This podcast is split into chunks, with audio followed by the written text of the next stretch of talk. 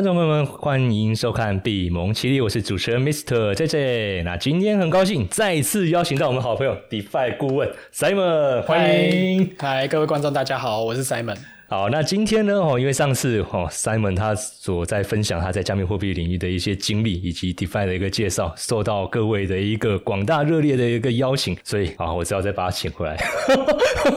OK，好，那当然我也是希望说，加密货币这一个领域，它其实是有非常多的一个运用哦，可以去设立。它不是说啊，我就是一个单纯的交易买卖啊，或者是存，没有，它是一个非常大的一个产业。现在我们在看到这些哈交易的。部分啊，或者金融，或是支付这个部分，其实坦白讲，都只是区块链产业的其中一个应用范围而已。哦，那其实以区块链来说，好像我自己跟 Simon 哦最喜欢玩游戏了嘛，所以 GameFi 哈，其实这也是区块链里面一块运用。那 GameFi 它 GameFi 它其实又涉及到啊几年前一些科技巨头他们在推的元宇宙这一块。那其实元宇宙它又是包含很大的一个场景的哈，所以大家千万不要把自己的想象局限住，因为我们是没有办法赚到我们认知之外的一个财富，所以大家一定要把眼界打开来，好不好？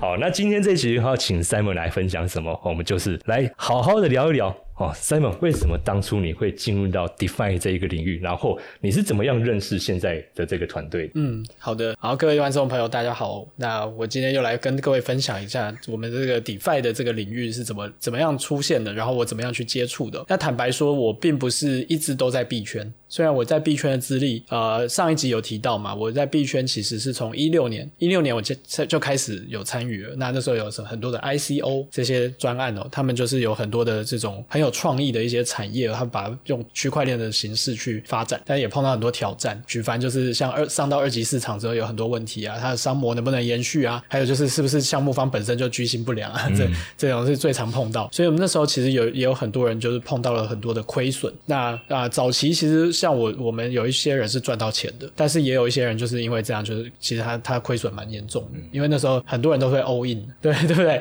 就是对那个他大家都会想要说啊，我就靠一个机。机会抓对了，我就翻身。对，那我以前也是这样的思考，可是我后来发现，真的，以前我是对一句话很嗤之以鼻，什么鸡蛋不要放。同一个 这个听到烂了，对不对？鸡蛋不要放同一个篮子嘛。可是以前我听不懂，因为我就想说，那我我也没那么多鸡蛋啊，对不对？我才一颗，我要怎么放？我我我是要我是要我是要多少颗鸡蛋，多少个篮子？对，我是还是我做蛋花汤，我这边散一点，这边弄一点，就是没有办法。那所以，我以前是觉得，哦，做一件事就要贯彻到底嘛。就是以前以前的习性就是这样。那我发现，因为以我们这种一六年去的这种，其实有点是算老屁股，对不对？嗯，有一点哈。你现在币因为币圈很新，我们算中生代了。对中生代没有，不是还不是最早那种，对。对，但是也算我至少经历了两个牛熊，嗯，对，两个牛熊，所以呃，整个概念上会觉得说，那呃，就是说当时我们都很冲，然后都很想要，就是用一个方式就翻身。为什么你冲完头发还那么茂密？我冲完头发就没了，怒发冲冠。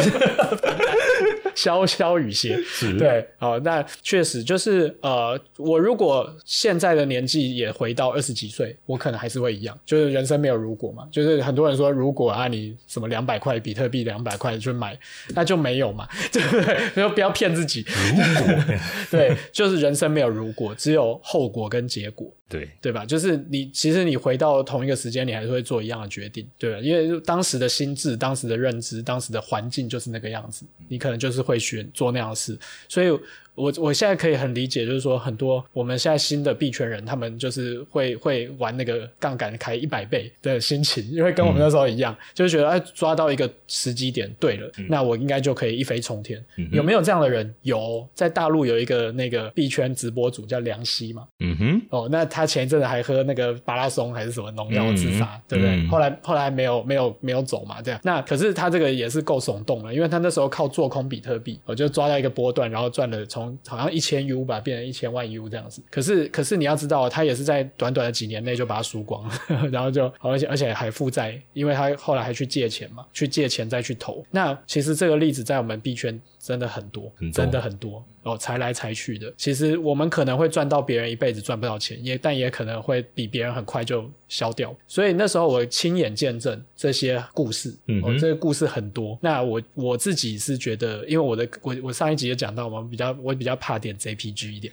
所以我个人是身心比较胆小啊，所以我那时候就觉得我我应该要再去回到一些实业去发展，所以我那时候先离开币圈了，然后我就到了大陆。对我那时候在深圳待了两年，二零一七、二呃，零一一八一八一八一八一九，然后呃，如果没有碰到疫情的话，我应该还在大陆。对，所以就是因为疫情也把很多事情重新洗牌。所以你等于是经历了两次洗牌。对，然后关于这一部分，因为也不是今天的主题，所以以后有兴趣，大家也许我我还能够固定嘉宾对，如果点阅率还 OK，也许我还会出现哦。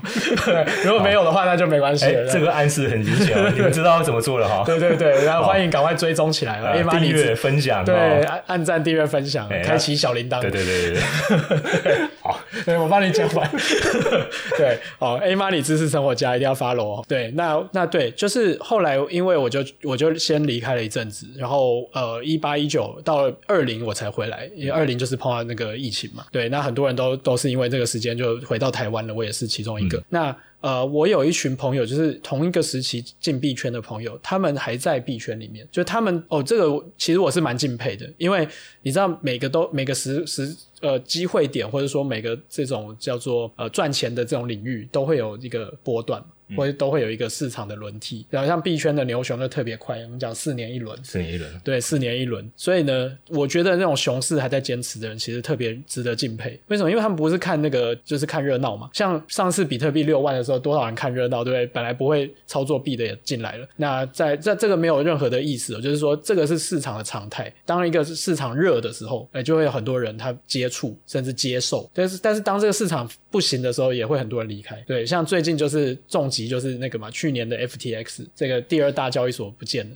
据说最近有一些比较好的进展，有可能会得到一些好的搭配一些比较好的一个项目或者收购，对机构机构来接，对，那那也许有转机，那但是当时真的比特币也蛮惨的，都掉到一万五千多，对，而且台湾很多，我相信在做加密货币投资的哦，投资人都在 FTS 这一有亏损段，，嗯，亏有亏损台湾有组那个啊自救会要去做申诉，嗯对，这个真的是一个实际的案例。那今年也发生一个 JPEX 啊，JPEX 交易所，这个都是大家本来很信赖的，结果后来发生问题了。那这个就是币圈的常态，所以我就觉得说，在熊市都还能够很坚持的人是很不简单。所以我就觉得我那些朋友他他们就。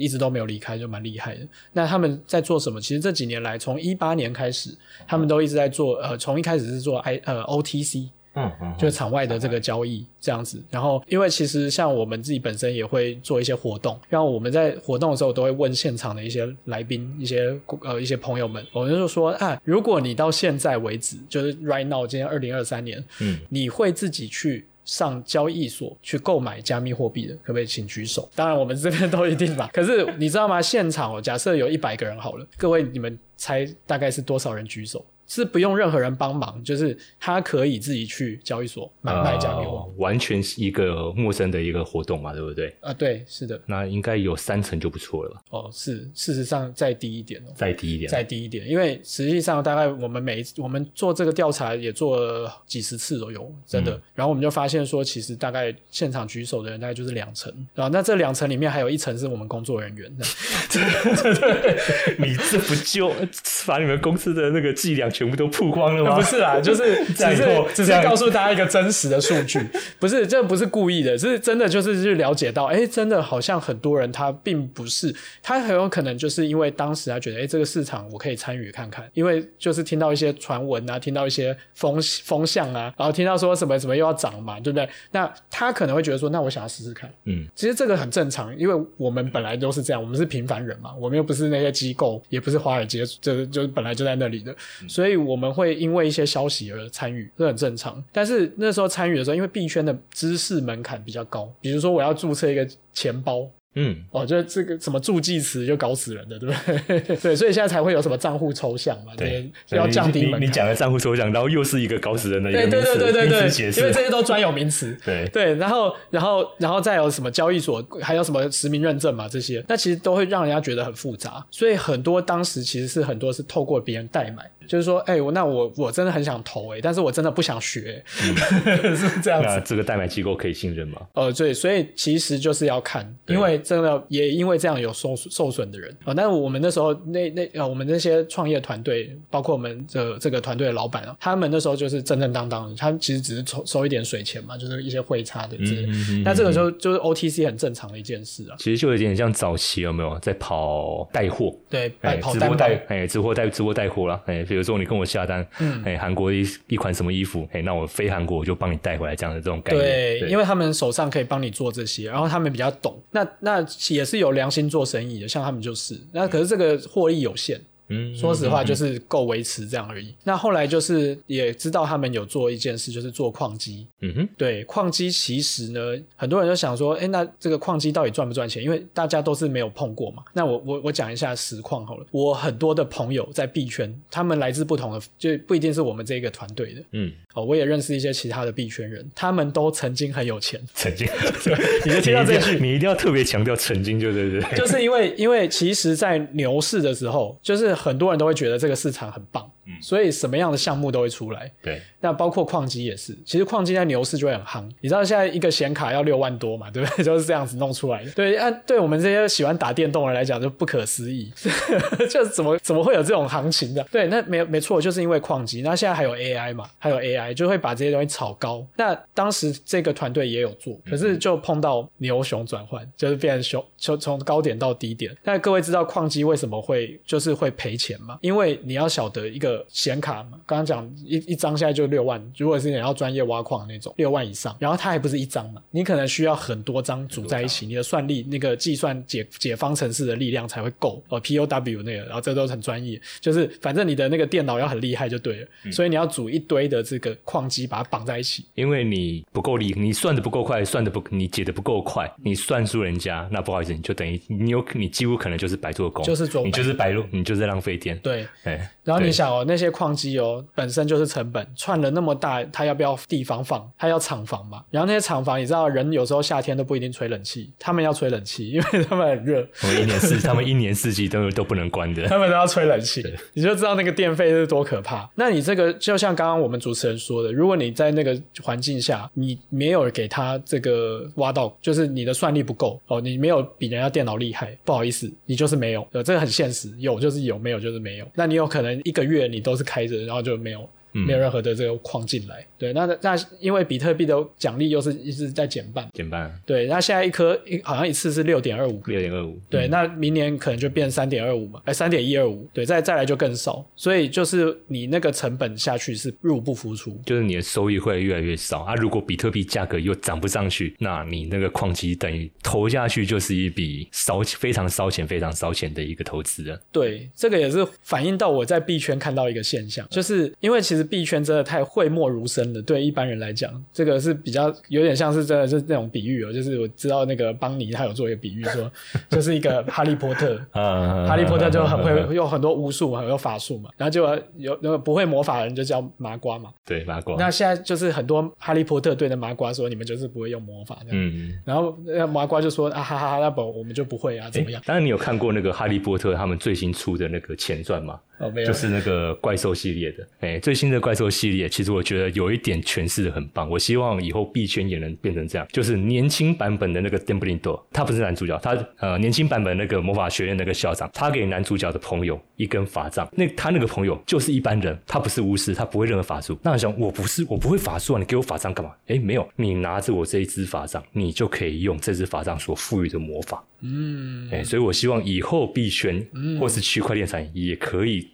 进展到这个地步，就是我不懂区块链，我不懂技术没关系，但是你应用给我，我一键就可以达到我要去的一个目标。那这个我觉得是我们大家共同期许的一个发展的一个未来。我相信一定会有这一天，嗯，因为也需要有更多的新新血了，因为这个这个领域的发展就取决于使用的人人数嘛。嗯那现在当然你说像刚刚讲这个游戏区块链 game GameFi，然后或者说像元宇宙，嗯现在可能是因为技术的关系，这做个比喻，好比我小时候是玩红白机，对不对？那可是我硬要用红白机去跑那个那个四八六以上的这种游戏，那就那就跑不了嘛。那现在都是三 D Call of Duty 嘛？对对对，那一定跑不了。你光是 loading，你搞不搞不好今天就结束了这样子。对，所以其实现在有什么以太坊啊，这 Layer Two 啊这些扩容，因为红白机我记得它是八位元还是就十六位元？八 bit，八 bit 嘛。对，所以一定跑不动。嗯，其实现在因为区块链也是在萌生的阶段，我我认为都还很早。对，所以各位也是很有福啊，就是很早就听到这些别人的经验，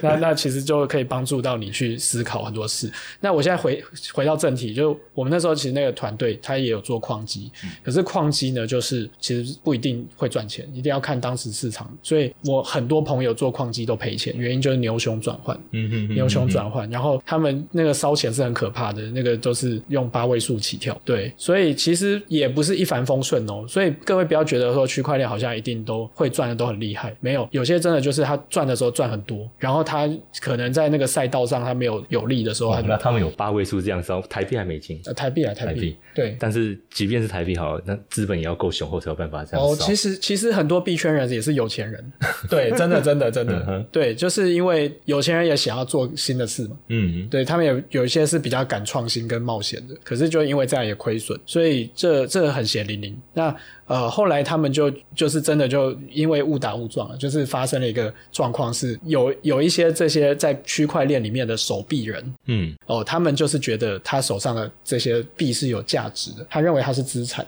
嗯，可是你想，一般来讲，你像我们呃上一集提到的，你拿房地产去跟呃房子去做银行的设定，这很天经地义嘛。对，银行几乎都会接受。对啊，因为看得到，而且这本来就是已经很久的一个在对行行资很很有年，然后很稳健的一个东西这样子，而且看得到摸得到，又有产权，又有这个法律上的效力。而且这种事情其实坦白讲，如果要追溯的话，应该是十九世纪那时候之前就有了东西。是是是。对，所以这算是一个非常经典，而且算算是习以为常的事。嗯。那大家都觉得这个这个事情绝对成立嘛？那其次，呃，我们在看到市场上很多琳琅满目，像车子，嗯哼，其实车子就是可以做车贷，可是车贷的话，它不一定是那个银行可以接受。嗯，那就只好拿去当铺了。对，因为一般就是会讲说啊，房子叫不动产，它车子叫动产，因为车子一落地就开始跌价。跌价。但是还是有机构会认为它是有价值的，因为毕竟毕竟一台假设是 B N W 宾宾士，它也不是随随便便嘛，一一台也是两三百万都有。那这个。如果在一些机构上，他就认定它是有价值，这个就是其实金融就是这么一回事。有一些机构他承认这个东西是有价的、有资产，那有另外一些机构可能没有办法承受，那就交给适合的人，对不对？那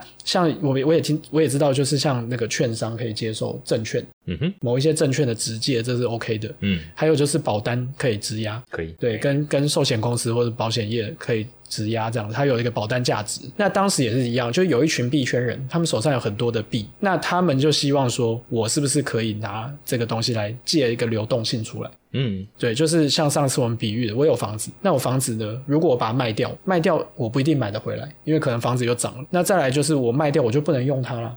这房子就完全脱离我的掌控。那对他们来讲，这一件事情是他们不想要发生的。对啊，就是我想要去保有币，可是我又不想让闲置在那个地方嘛。是，对，所以他们会想到什么？那就是哎，那个刚好你们有什么智能合约的开发能力哦？因为我们确实是有这样的一个开发能力。那我们就是有工程师，嗯，写智能合约哦。那智能合约跟各位分享一下，它是在以太之后才有。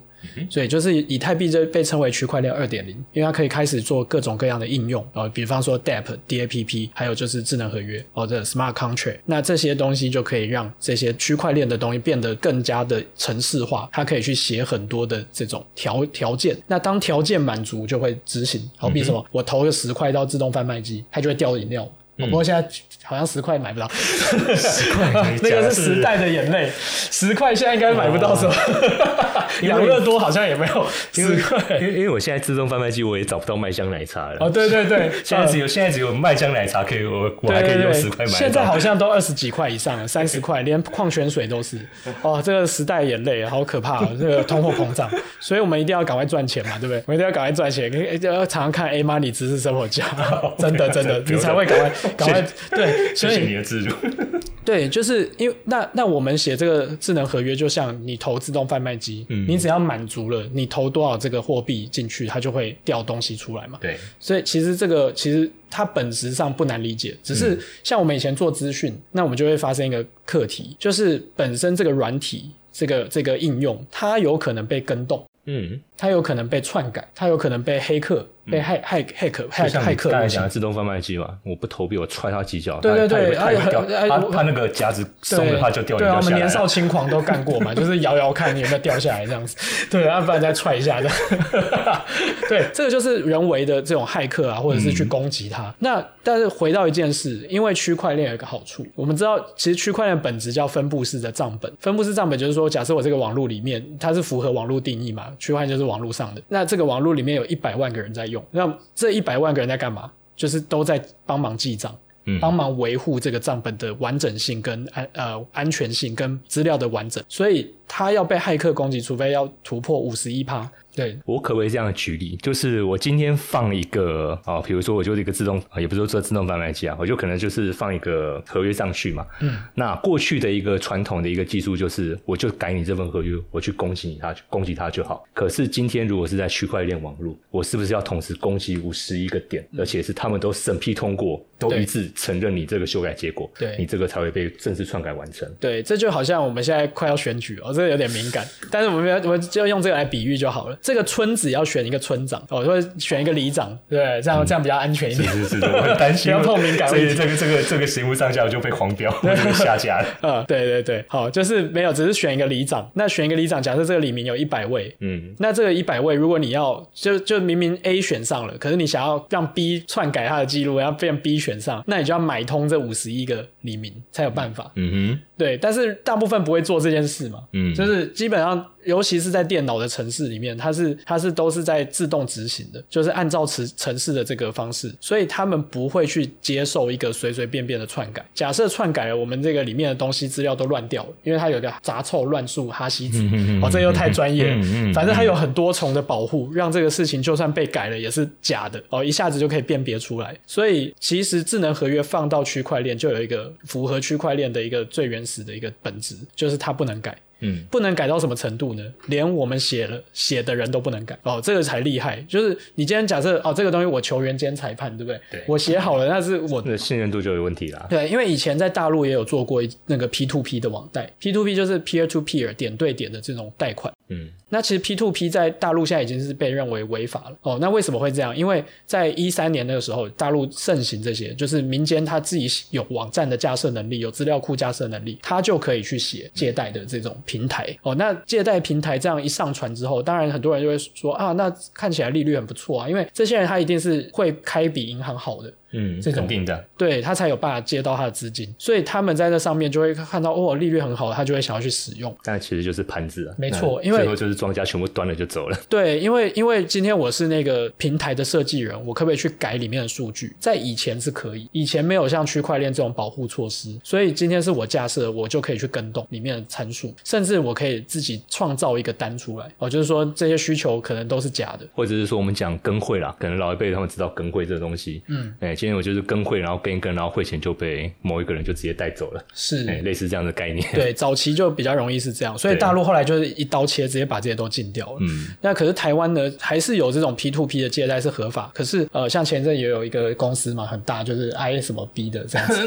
对，他就因为类似的原因哦，他的真正原因不是因为他的这个商业模式有问题，是他的这个起心动念是他也做假单哦，就是假的债权，拿一个支票就可以拿去卖了。所以其实问题都出在人。为，可是今天区块链的智能合约就讲到这个区块链智能合约是可以避免这个问题的，因为它上传它是不能改的。为什么呢？哦，再讲一个知识，有些人可能知道，区块链钱包有助记词。对，助记词就是说，今天就像讲一下一把钥匙。很多人以为说啊，这个是，比如说我有这个助记词，我就可以登入这个你的钱包，把钱拿走嘛。当然是这样，没错。就是假设你有这把钱包的钥匙，你就可以把里面的钱拿走。那有些人会觉得说，这是不是绑定？绑定，比如说我这个人还是会绑我的 ID，绑我的银行资料或身份证这样子。然后我手机假设绑了这个钱包，我拿到哪里去，这还是我的。没有哦，就是别人只要拥有你的那十二个字英文单字助记词那把钥匙哦，就这样讲好了。你的保险箱就被开了。对，你就永远都避不掉，人家在任何地方都可以去使用你的钱哦。所以区块链有这个问题，就是说，假设你不小心外泄了你的这个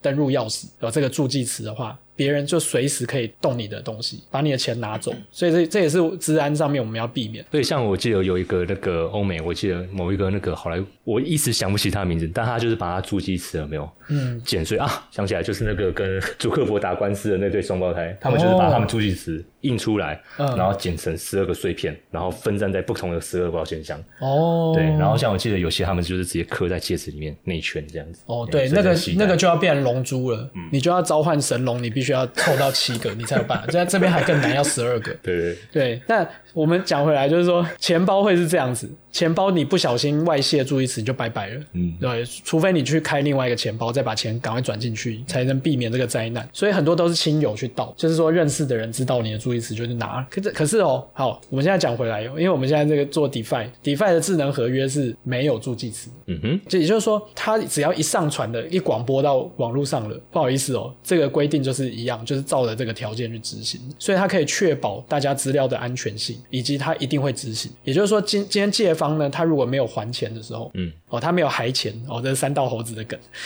他如果没有还钱，没有还钱的话呢，他的抵押品就会被过度给金主，而且是没没得喊扣的，嗯哼，立刻就执行。那刚刚好，我们我们这个团队呢，就是因为在二零二一年的时候，就是有一群币圈人他需要这个服务，他说我身身上有币，我需要来做这个直借，因为我不想要把它卖掉。那你可不可以帮我做这个功能？嗯嗯，那我们就把它写出来了。结果没想到写出来之后就一飞冲天，就越来越多人来找，越来越多金主来找你们。对对对对对，就还蛮不错的，因为我们只抽手续费了，我们不我们不做任何的这种就是碰碰大家钱的这种动作。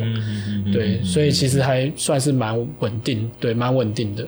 这样，那那其实时时至今日，就是它算是一个不会那么容易让你财富自由、马上发大财。因为币圈人我知道很多人都是希望说，哎，我找到一个很好的标的，一个迷因币还是怎么样的，然后我最好还是合约开杠杆，一上去我就 喷，对我就喷发，然后我就我就去躺平了，对不对？就是这样，我下半辈辈子衣食无忧嘛。时候就叫体验人生，工作只是在体验人生。对，当然以目前的各位，如果如果你是这样想法，我还是很祝福你，因为。希望你是那个幸运儿，嗯，可是这个几率比较小了。那我们这边就是不会让你有这样，就是立刻财富翻倍。可是基本上它是一个很稳健，因为你好像就是在把这笔钱放贷出去，然后收租金。所以这样听起来，DeFi 这样子的一个服务，它就会比较适合，就是你其实手中已经有一批加密货币的人。嗯，的投资人，那你想要把这个资产去做一个活化，那就可以找这种 DeFi 的一个团队去帮他做孵化活化。那如果是才刚想要开始去存币的投小额投资人，那我们会建议他来当金主。来当金主，因为金主他只要准备好 U 就可以，U 的门槛更低嘛。哦，就 U 币嘛，就是等于换美金、数位美金的感觉。对对对对对对，现在其实所有的交易所都可以帮帮你把这个你想，因为交易所的他负责的就是我们把一般的我们的这个法币嘛换成我们想要的这种数位货币。对，那其实 U 是一个最最简单的，因为基本上要投资其他加密货币，大部分也是要先有 U。嗯哼。所以 U 这个是很很长，现在甚至连一些网络商城，它也是收 U U 的。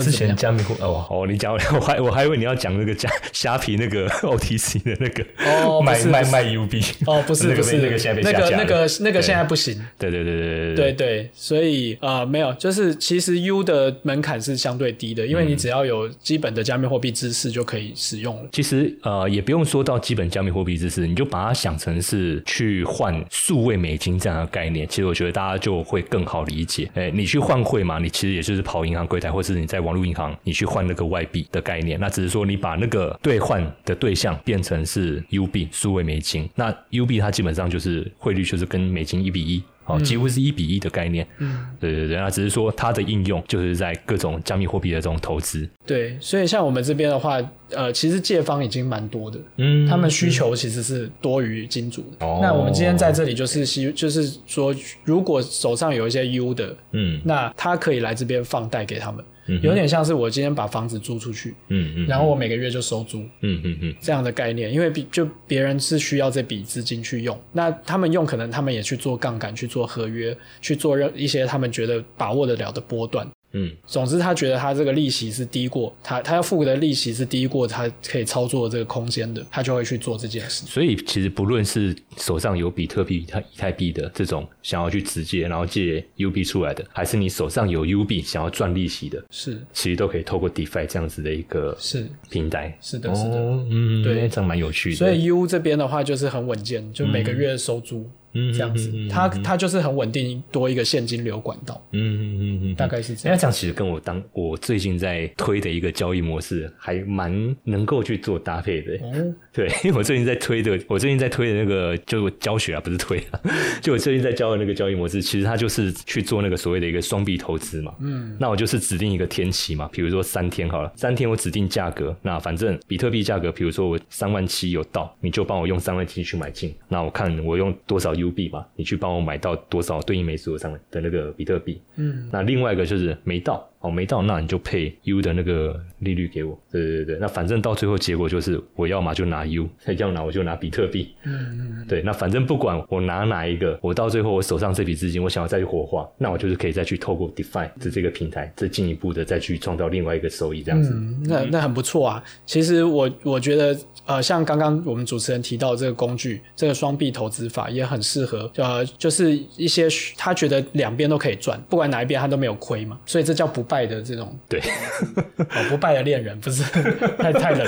好，就是说，就是说有这样的一个方式，他可以去结合一下。所以其实这样就是让我想到，我今天想要跟各位分享一个我这些年十几年来这样子。等一下，我先插个话，下次你要讲冷笑话之前，跟我这一集你要讲冷笑话之前跟我讲一下。我记得我戴个毛线帽，好。因为我不像你的头顶那么茂密，会真的我的头顶没那么抗寒。呃，感觉冷。对。对对对。OK，好，你继续。好好好，OK，现在也冬天了，所以不要不要再那么冷，对对对，OK，好，这个就是我现在总结这个十几年下来的这种经验哦。虽然我现在看起来好像还蛮年轻的，可是我真的，我明年我们都同年的嘛，所以我们已经快要步入奔四的节奏了。你一定要那么强调这一点，然 后然后在我们同框的时候强调这一点吗没？事，就我我怕大家真的不知道我这个这个年纪了，这样子。大家都会觉得哥哥弟弟的感觉，你知道吗？对对对，特别你又比我大，这样整个整个更快，这样没有啦。其实其实就是我我就没有你那么高嘛，对不对？所以你还是有优势，对啊，而且你很有型。那我对我现在总结我们十几年这样下来的经验，就是我真的相信一个事情，就是没有一个是最好的一个投资工具，就只有最适合，就是每一个人他的风险承受度跟他的这个他的投资意愿度哦，就是他比如说他到底要放多少钱在加密加密货币领域，可能很多人也一开始也是小小的尝试，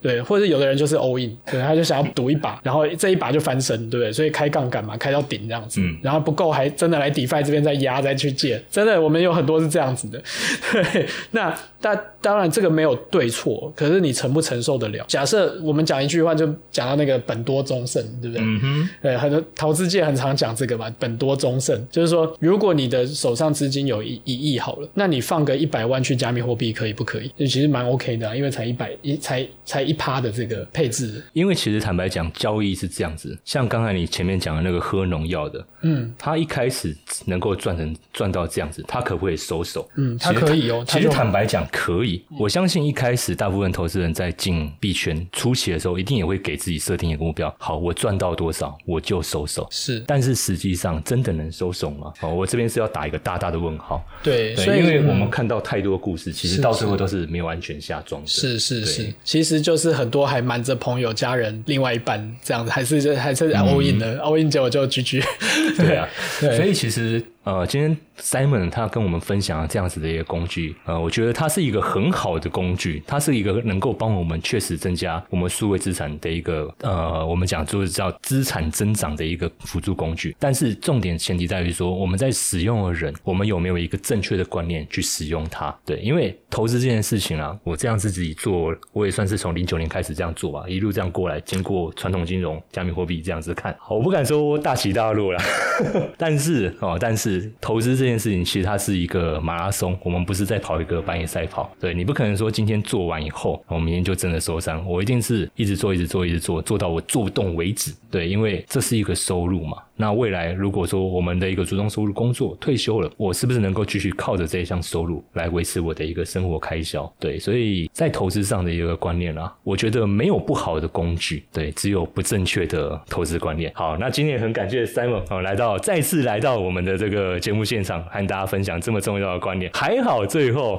你有巴结了我一下，要不然我本来想说之后不会再发你通告当然，好，那很感谢好 Simon 今天来到我们的一个节目现场。也谢谢各位观众朋友们，好，谢谢大家，谢谢。